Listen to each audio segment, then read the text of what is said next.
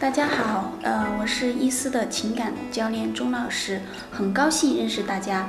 今天我们要分享的是失恋后如何减少负面情绪。失恋呢，一般分为五个阶段：否认、愤怒、交涉、绝望、坦然接受。否认阶段是不相信、不能接受这个事实，会寻找各种证据证明爱情仍然存在。虽然你趴伏在地上，最终抓住的满把都是旧日爱情褪掉的躯壳。愤怒阶段是重伤，是让自己尽力去恨那个人，贬低他所有往昔和今日都使你爱的品质。交涉阶段是挽回、哀求，你放下了自尊，放手一搏。你发觉失去他的痛苦超过了你牢牢守护的尊严，你心存侥幸，满怀希望。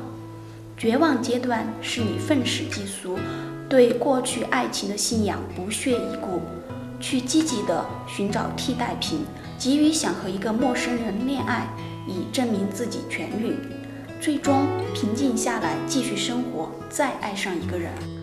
整个过程呢，大概需要的时间因人而异。有的人可能几天就走到了坦然的阶段，但是有的人呢，可能几年都无法释怀。我们今天要分享的就是在这个无法释怀的阶段里，如何减少你的负面情绪。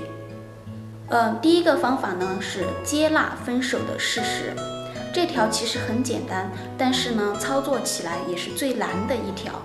你会想，我明明就放不下，怎么去接纳这个事实呢？不知道大家是否听说过这样的一个故事呢？一群小孩每天都会在一位喜欢亲近的老人房前玩耍，老人想让他们去别的地方玩，还给自己亲近。于是他告诉孩子们：“我很喜欢热闹，谢谢你们给我带来快乐，我会用十颗糖奖励给声音最大的小朋友。”孩子们一听非常高兴，比之前闹得更欢了。老人如约的给了声音最大的小孩十颗糖。过了几天，老人把糖的数量减少到八颗，再过几天又减少到五颗。慢慢的，孩子们热情降低了，因为不愿意带给老人喜欢的热闹，他们去别的地方玩去了。从此，老人又得到了他想要的亲近。但是大家设想一下，如果老人是用压制的方法，会是什么结果呢？恐怕这些小孩会变本加厉地闹下去吧。其实呢，对待失恋我们也是一样的。首先，我们要有接纳、允许的心态，允许他先离开，允许自己暂时没有放下这段感情，就像老人先允许小孩在自家的门前玩耍一样。然后，不要压制自己的感情和对他的思念。因为感情往往是越压制越爆发，越让自己不要去想他，反而呢会更想他。所以可以借鉴老人的方法，让自己尽情的想他，甚至可以分解成可量化的任务。比如，我今天要想他十遍或者二十遍，每一遍呢不得少于二十分钟。大家可以去尝试一下。当你把某件事作为任务必须要完成的时候。你反倒不会那么想做了。第二个方法，找到能够分散自己精力的事情。大家能想到的有哪一些呢？老师给大家举几个例子哈。嗯，你可以给自己安排满满的工作。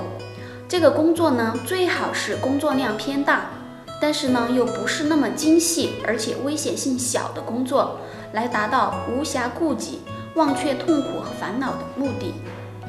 参加聚会或者自己喜欢的娱乐活动，这个呢可以根据自己的实际情况哈，比如说下棋呀、画画呀、跳舞啊等等，这样可以转移一部分自己的注意力，呃，释解苦闷。出去旅行，当你走在那些熟悉的街头，很容易勾起你们之前点点滴滴的回忆，那这时候肯定你又忍不住要心酸难受了。那我们如果说出远门的话，在一个你没有去过的地方，那里的一些人文文化不仅能够增长你的见识，说不定还能邂逅一个有缘人。拓宽自己的交际圈子，培养自己丰富的业余爱好，也能适当的转移失恋的负面情绪。切记在伤心难过的时候去开始一段新的恋情，因为此时你很有可能会重蹈覆辙，让自己受到更大的情感创伤。不妨利用这段时间沉淀一下，让自己好好反省，并不断提升自己各方面的综合素质，为下一段新恋情打好坚实的基础。只有你变得更好，才能吸引更好的人靠近你。虽然你现在失去了一棵小树，但是呢，你还拥有整片森林啊。第三个方法，寻找倾诉对象。当你失恋后，你的心情必然会觉得沮丧、遗憾、留恋、孤独、寂寞。这时最好找一个交心、聊得来的朋友，跟他诉说你们之前的爱与恨、怨与仇，以释放自己内心的压力。让自己轻松一点，并听听他的评价和劝慰，从而从另外一个角度去看待你失恋的问题。因为当局者总是迷的。如果没有这样可以倾诉的对象呢？可以寻找一些专业的心理疏导者，或者呢直接写在日记本上，这样也可以达到释放自己痛苦和烦恼的目的。寻得心理安慰和寄托，达到平衡心态、净化心灵、减轻和消除不良情绪的作用。千万不要像祥林嫂一样四处去秀可怜、装无辜、扮受伤。其实这种行为特别傻。如果你深爱的男人抛弃了你，你千万别奢求用可怜的眼泪去挽回对方的心。因为这样的你会让他更加瞧不起你，觉得你价值点太低，反倒会加速他离开你的步伐。好了，今天我们的分享就到这里，更多的课程分享请关注钟老师的课程。谢谢大家，下次再见。